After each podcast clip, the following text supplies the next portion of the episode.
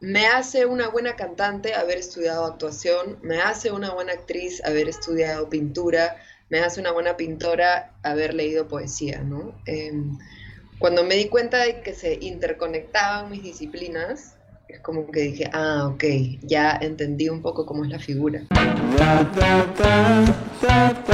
Este es el podcast de Ruidosa Caracola con Eric Mujica. Vámonos a Lima con una de las artistas encargadas del sonido freak folk.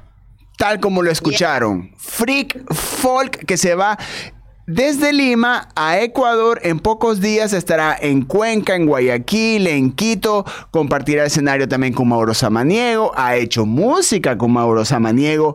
Me refiero a Nuria Zapata, la zorra Zapata, aquí en el podcast de Ruidosa Caracola. Bienvenida.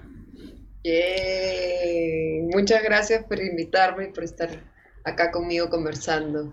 Has, tenido una carrera desde el 2019 que no ha parado, entre sencillos, álbums, giras, eh, no has parado, no has parado. O sea, y ahorita y ahora este como que llevar tu sonido a, Ecuador, ¿qué, ¿qué, significa llevar este, esta propuesta ya a otros países?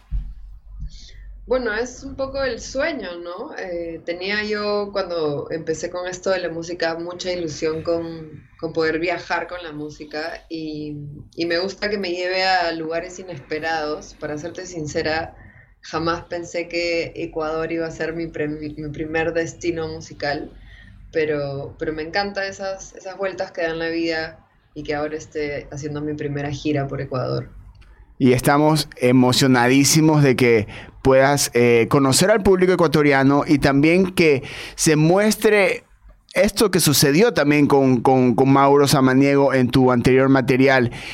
¿Cómo, ¿Cómo sucedió? ¿Cómo se conocieron? ¿Qué hizo que, que nazca esta canción entre los dos?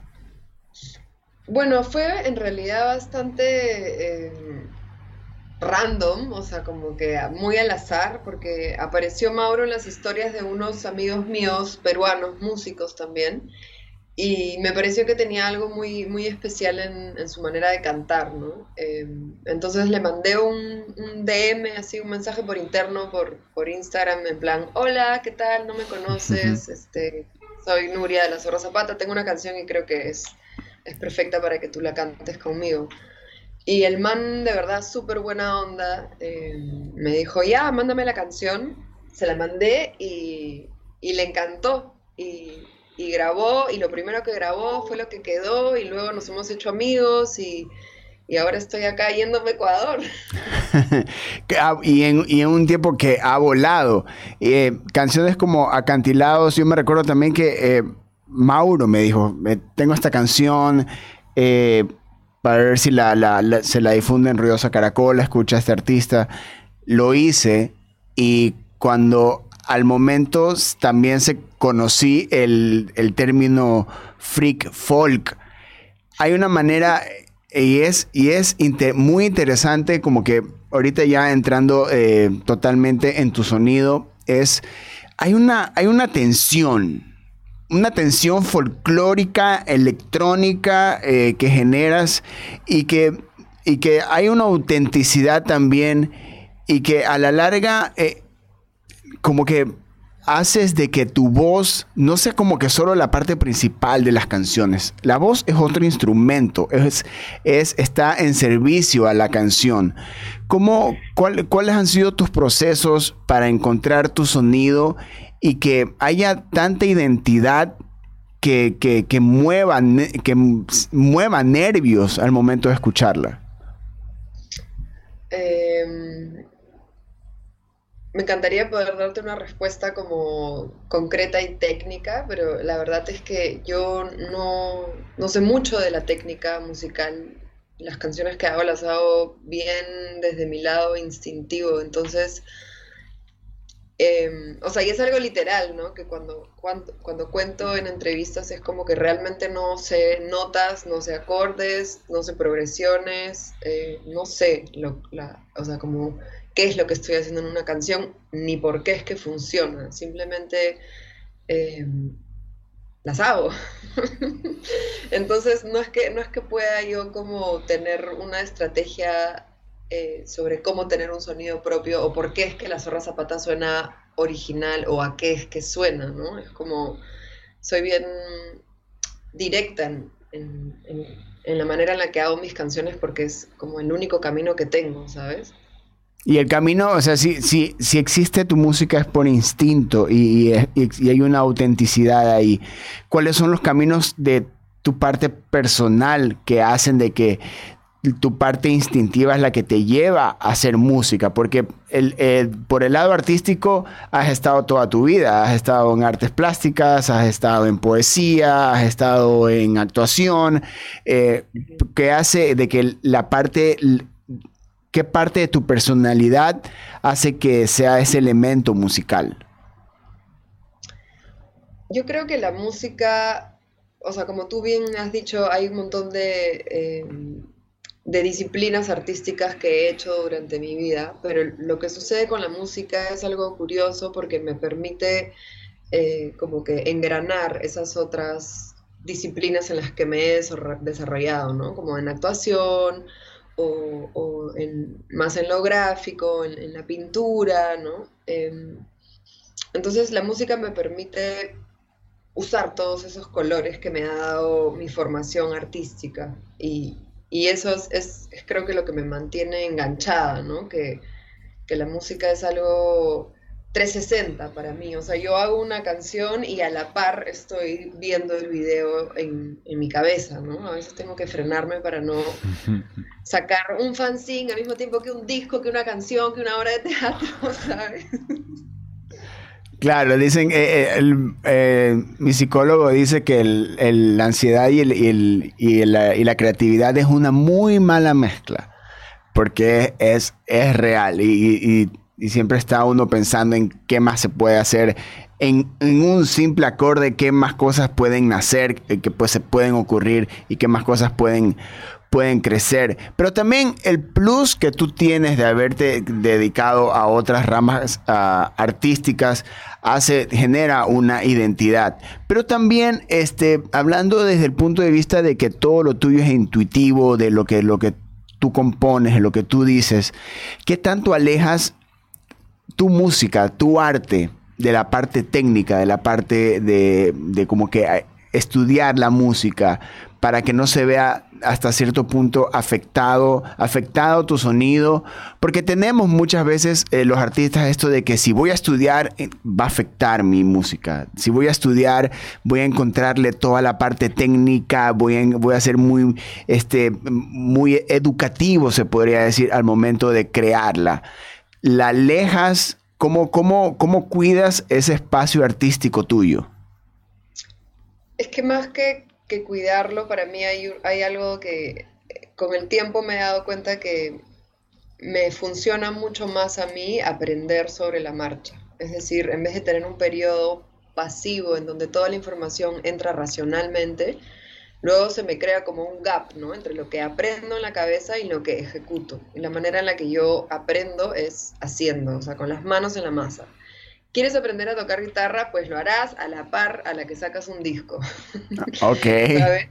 Eh, no, no, no tengo mucho esa capacidad de retención si, si es que no estoy ejecutando, ¿no? Entonces, realmente me alejo totalmente de lo académico, por más de que lo haya intentado, o sea, me han intentado explicar muchas veces la teoría musical, pero sucede como que hay un zumbido en mi cabeza y es como...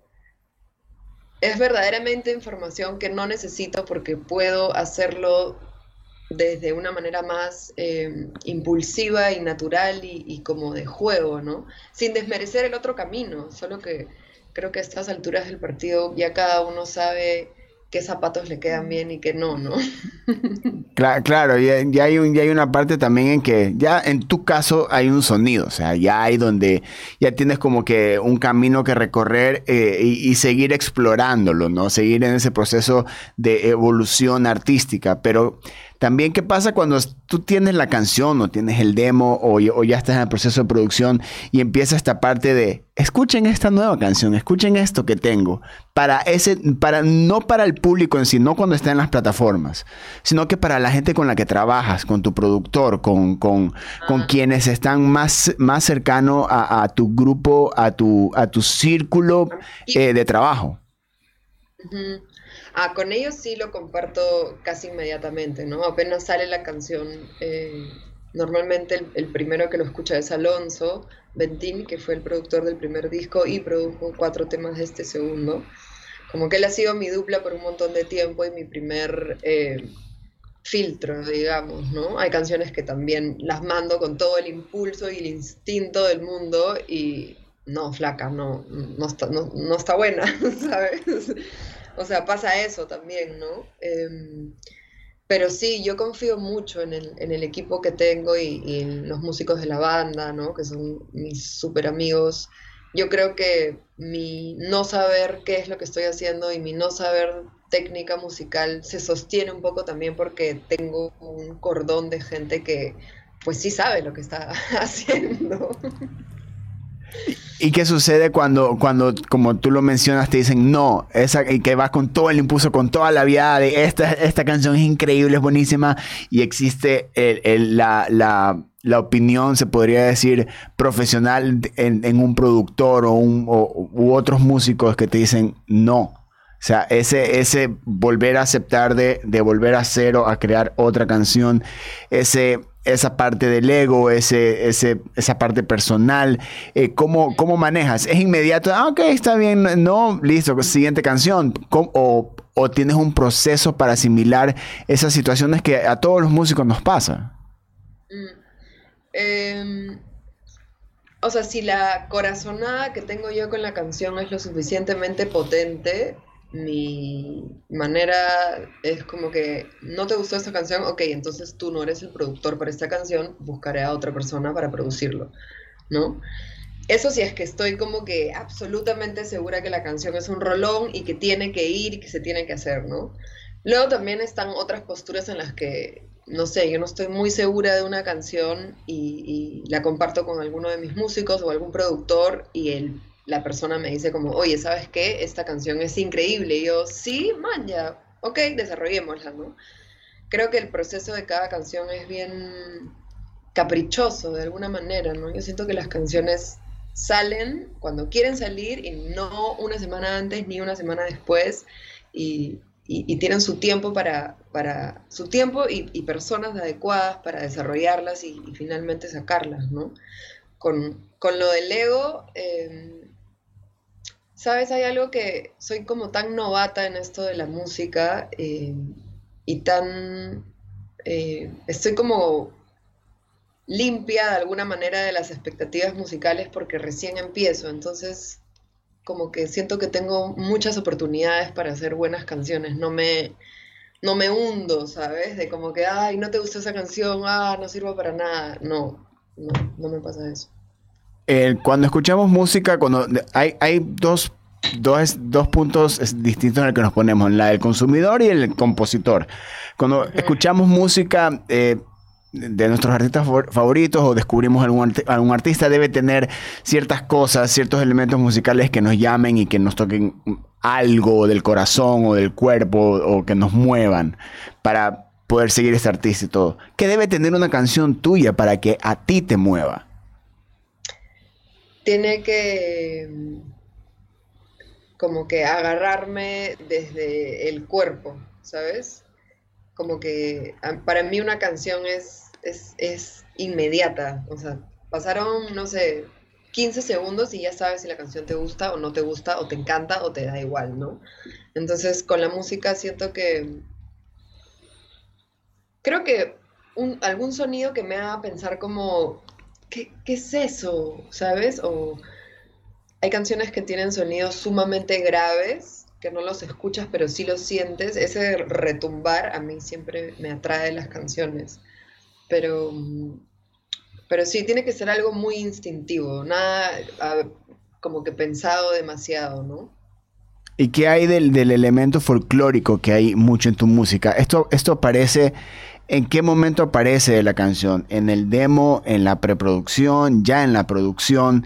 ¿Y, por, y de, de qué manera? Porque a veces eh, cuando queremos usar elementos folclóricos vamos con la idea de eh, quiero usar elementos folclóricos para mostrar que soy de tal región, para que soy de tal país, para que soy de tal lugar. O la otra es porque la canción me pide elementos folclóricos. ¿Cómo, cómo mm. es tu proceso en ese caso? A mí siempre me ha gustado bailar mucho. Siempre he sido una persona que, creo que mi primer acercamiento con la música pasa a través de, del baile. No soy bailarina profesional ni mucho menos, pero siempre he tenido esta cosa de que me gusta bailar. O sea, si hay una fiesta, voy a bailar hasta las 6 de la mañana, si la música es buena. Em, entonces creo que que la música folclórica se ha metido un poco por esas ganas mías de tener esos ritmos que son un poco inesperados, ¿sabes? Como que esas cosas upbeat, es, ese flow es este, sumamente latino, ¿no? Y, yo me, justo hoy día pensaba que me siento, me siento sumamente latina, obviamente eh, pertenezco a, a un grupo de latinos privilegiados, digamos, no tengo una vida como el la gran, el gran, la gran parte del continente tiene, pero sigo siendo latina, hay un montón de cosas eh, que me atraviesan como mujer siendo latina y, y, siento que, que, pongo esos elementos folclóricos no necesariamente pensándolo, sino como dejando que mi naturaleza más nuclear se perciba en ese ritmo, ¿no? Me, me sale natural, es parte de mí. Y aún, y aún así eh, se nota natural, se escucha natural y eso es lo que, bueno, determina una, autenticidad en un, en un mundo donde también los elementos folclóricos se los puede usar de manera muy comercial. Y también eh, algo que lo he dicho durante estos últimos años eh, ha sido de que, sinceramente, quienes más han propuesto sonidos nuevos ha sido la escena femenina y ha sido, y creo que se ha comprobado mientras más pasa el tiempo. Eh, y ahora en, esta parte latina, que, no solo hablando, no por hablar del tema de la música urbana, sino que, que ha sido como que este frente para, para, la música, eh, ante la música mundial, eh, pero también en esta parte donde la música tradicional, el, folclore, eh, lo que tú estás haciendo mezclando con elementos indie, elementos electrónicos, la música tradicional y también tu posición como mujer en, la escena regional. ¿cómo, cómo tú, ¿Cuáles son tus responsabilidades que tú mismo te pones como mujer en una escena? Donde las mujeres eh, siguen representando más, pero el machismo aún existe. Mm. Em, yo me di cuenta cuando empecé esto de la zorra zapata eh, que tenía que ser muy frontal, ¿no? Que cuando, cuando estuviera en la prueba de sonido y algo me sonara mal, tenía que ir y decírselo a la persona a la cara sin como sentirme chiquita o sentir que me están haciendo un favor, ¿no? Em, y creo que eso es algo que la zorra zapata me ha dado a mí, como que la conciencia de que una comunicación frontal y clara hace que las cosas al final fluyan muy bien, ¿no? Y no es que estás siendo mala, ni que estás este, pasándote o haciéndote la diva, no, eso es como, son huevadas, uno tiene que ir y ser frontal, ¿no? Entonces, creo que dentro de la industria mi responsabilidad o algo que me he tomado como tarea es eso, ¿no? Ser frontal y ser clara. Y en cuanto al escenario, em, creo que siempre estoy en búsqueda de ser lo más libre y em, limpia y pura que pueda, ¿no? Siento que el, el momento en el que tú estás cantando y estás tocando, hay una voy a sonar así súper cósmica y hippie, pero no me importa. Siento que hay, que, hay como que un portal ahí que se abre a, una expansión que es, que es bonita y que es, es verdadera, ¿no? Siento que un artista cuando está sonando y está conectado con su canción y su instrumento, hay algo mágico que sucede y que eso hace que la gente realmente esté con tu canción. Entonces, em, ese es ese es mi, deber y mi labor, siento, al menos ahora. Y por eso eh, es que, y por eso será de que durante estos años, estos casi cuatro años, y no es más, eh, no has parado de lanzar música. Ese portal del que, del, que tú hablas está tan abierto, tienes tanto que decir porque son discos, son sencillos, son canciones, es mucha inspiración, es muchas canciones donde cada canción es una historia o la continuación de una historia y crear todos estos, todos estos ambientes, todos estos escenarios y presentarlos en, en tanto, en, tantos escenarios en tan poco tiempo, es una necesidad artística o esta, o esta parte de, no, no desaparecer? Mm. Hay, o sea, se divide en, digamos, en dos lados. Uno es que tienes que pensar que a mí este, el, juguete de la música me acaba de llegar, ¿no? O sea, es un juguete nuevo para mí.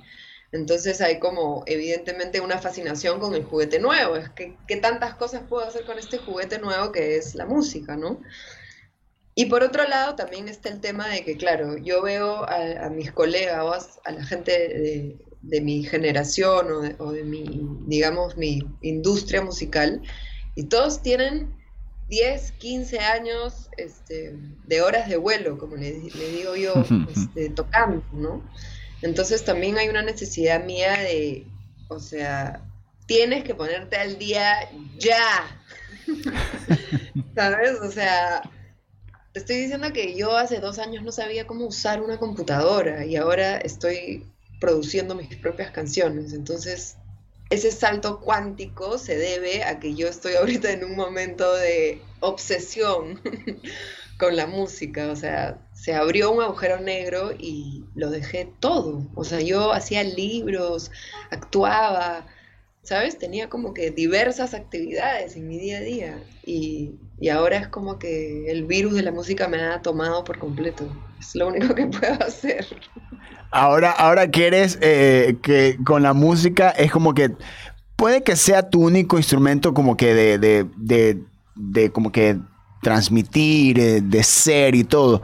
Pero todo lo que venías aprendiendo antes, todos estos elementos que venías usando, la poesía, actuación, pintura, etcétera, eh, ¿cómo aportan o de qué manera aportan ahora en tu música? Porque eh, no es cuestión de que el trabajo, de que apareció la música o apareció el arte y boom, se creó un artista. O sea, es un, proceso. Eh, lo que venías haciendo, ¿de qué manera o cómo ayuda a que, a que tu sonido eh, sea, exista? Es, siento que se retroalimentan las disciplinas, ¿no? Yo salté de estudiar pintura a estudiar actuación, a estudiar escultura, ¿no? Como que tuve un proceso de formación como que me pesaba en, mis 20, digamos. Era como que sentía que no estaba terminando nada, que no estaba llegando a ningún lado. Y luego me di cuenta que mm, primero mi propia naturaleza, como ya lo dije, no es de una persona que se sienta pasivamente a aprender y luego aplica. No, yo soy un tipo de persona que necesita aprender mientras hace. Eso por un lado, ¿no? Y, mm, y lo otro es que, ay, me perdí. Espérate. esa, es parte, es parte de mi naturaleza también. Eh, ay, ya, ahora sí. Entonces, ese proceso que yo pensé que era errático y que la estaba cagando, al final me he dado cuenta que me hace una buena cantante haber estudiado actuación, me hace una buena actriz haber estudiado pintura, me hace una buena pintora haber leído poesía, ¿no? Em, cuando me di cuenta de que se interconectaban mis disciplinas, es como que dije, ah, ok, ya entendí un poco cómo es la figura. Entonces sí, de todas maneras... Em, el hecho de que la Zorra Zapata funcione creo que tiene que ver con, las, otras cosas que he estudiado, ¿no? O sea, de hecho todas mis canciones nacen de, mi, propio, mi propia disciplina de escribir todos los días, de tener un diario, de, como que estar muy conectada al, escribir, ¿no? Por ejemplo. Y existe la manera de que eh, vuelvas o retomes o, o, sea como un proyecto paralelo cualquiera de estas otras disciplinas eh, eh, artísticas en las que te desarrollaste?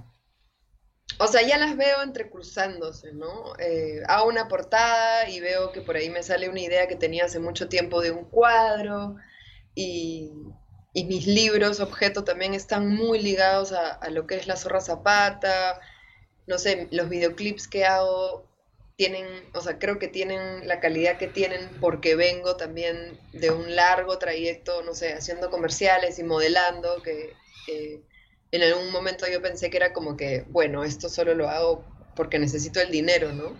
Pero después me he dado cuenta de que parte de mi manejo de cámara eh, es porque he hecho mucho de eso y porque siempre he estado atenta a ver cómo es que funcionan las cosas, ¿no? Lo que te digo de aprender mientras hago.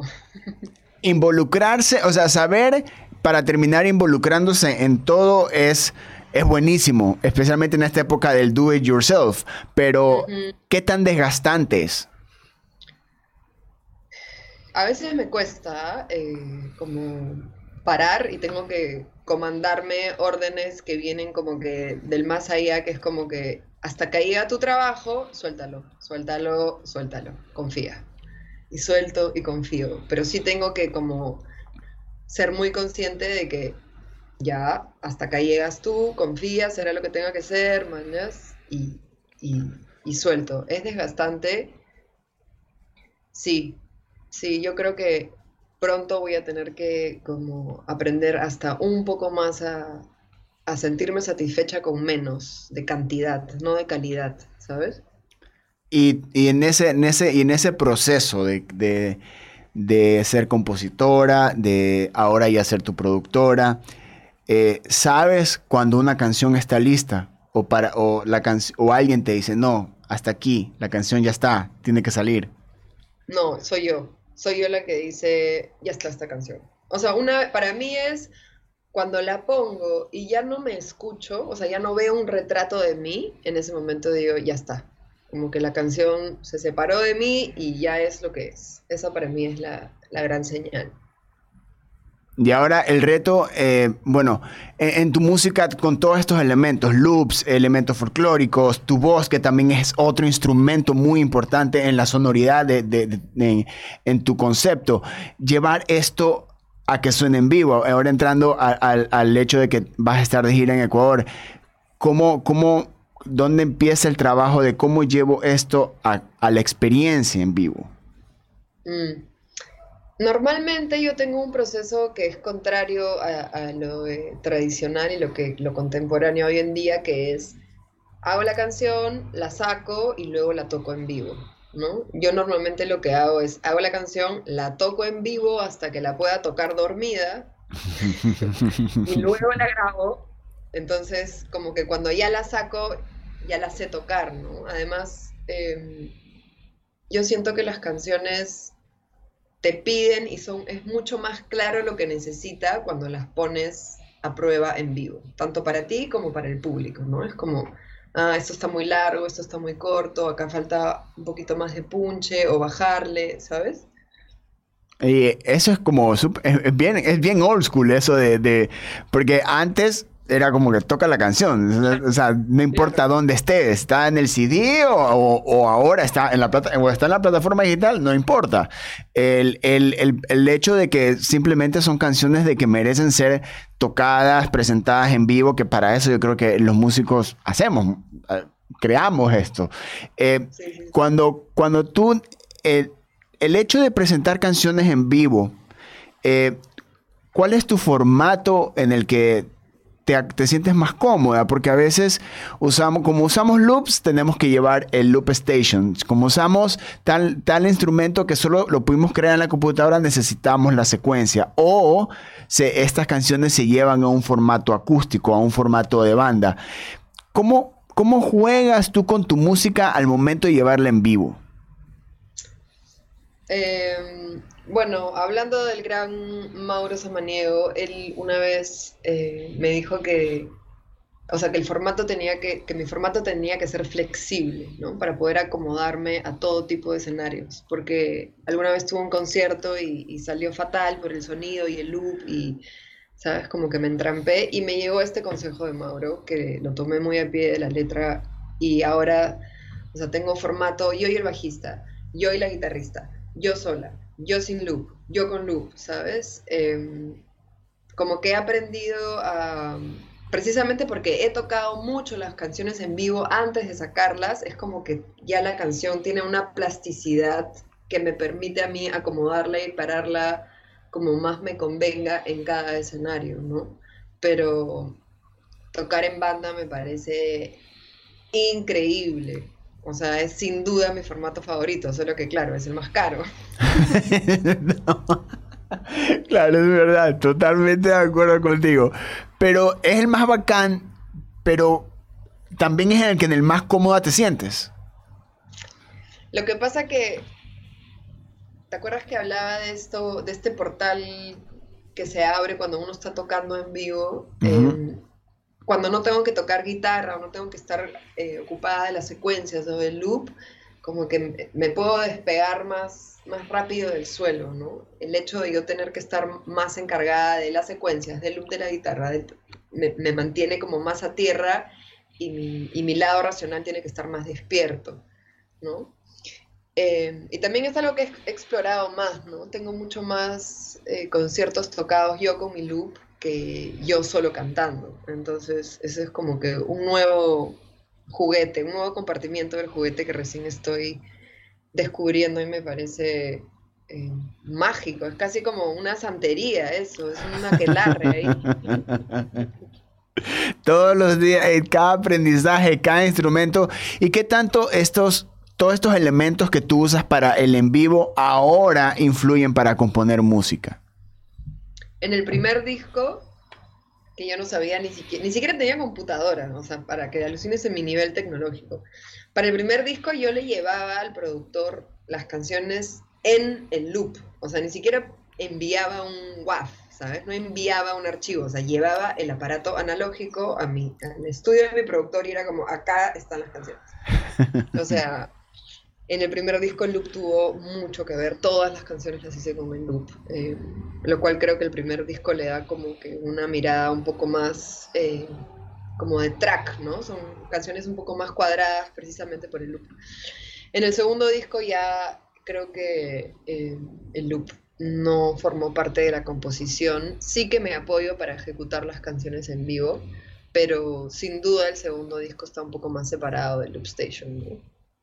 Es increíble conocer los procesos que tiene un artista y los que tú has tenido en tan poco tiempo son increíbles. Zorra Zapata, te agradezco muchísimo por estar aquí en el podcast. Esperemos lleves todos esos juguetes a, Ecuador y bueno, antes de que arranque tu gira, mándale un mensaje a todos en Ecuador y recuérdanos eh, dónde y cuándo será eh, arrancar esta gira. Bueno, estoy muy emocionada de verdad por ir a Ecuador. Quiero invitarlos a todos a que vengan a los conciertos que estamos haciendo. Estamos haciendo uno el 9 de marzo en Quito con Mauro Samaniego en, Buenaventura. El 10 estamos en Cuenca, en el Celina también con Mauro. Y el 11 estamos en Guayaquil con un invitado sorpresa.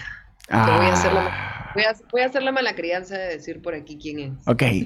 Dale, dale, dale, dale, dale, dale, vamos, vamos, vamos. Es el, es el romántico de la perla. Oh. Sí. Estos son los... que no me mate el productor guayaco. Estos son, los, estos son los programas que a mí me gustan más. Estos son los episodios que me gustan más cuando me salen con, con esas sorpresas. Y yo no dije nada. Yo no pedí, y que quede clarísimo. Revisen el episodio, yo no pedí nada. Solita la zorra Zapata se encargó de decirlo. Así que hay que quede clarísimo. Nuria Zapata, Zorra Zapata, muchísimas gracias por estar aquí en el podcast. Últimas palabras. Vengan, vengan a conocer a esta peruanita que les lleva una música rara pero chévere.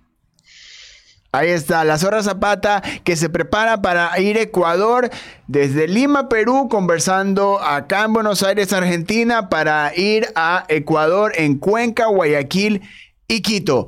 Este ha sido un maravilloso episodio del podcast de Ruidosa Caracola. Yo soy Eric Mujica. Tienen ciento y algo más de episodios para tripear mientras estamos creciendo y ahora conociendo más de la música peruana. Un abrazo enorme. Yo los quiero. Adiós. Ruidosa Caracola es una producción de Tripea. Suscríbete, compártelo y escucha nuestro playlist en Spotify.